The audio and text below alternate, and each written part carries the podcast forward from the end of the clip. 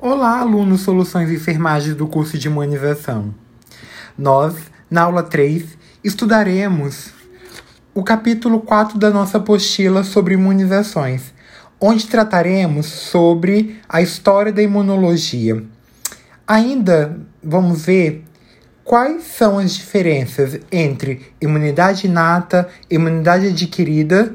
Então, veremos a diferença entre vacinas, entre soros o que, que tem de diferente entre uma coisa e outra?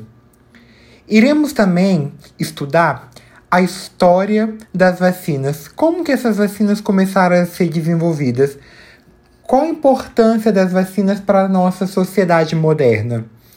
Vamos ver uma pessoa muito importante para a história da imunologia e para a história da criação das vacinas, Edward Jenner, o pai da imunologia, o pai das vacinas. Ainda também vamos ver como que se classifica as vacinas e por quais vias de administração podemos ministrar, administrar as vacinas.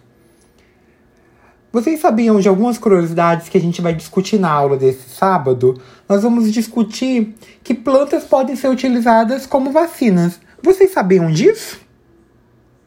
Então espero vocês na aula desse sábado, dia 6 de março, para que a gente possa discutir essas e outras curiosidades sobre o mundo das vacinas. Vocês não podem perder, a aula vai estar bem legal, bem interessante. Eu espero vocês na aula de sábado para a gente discutir isso e muitas outras coisas.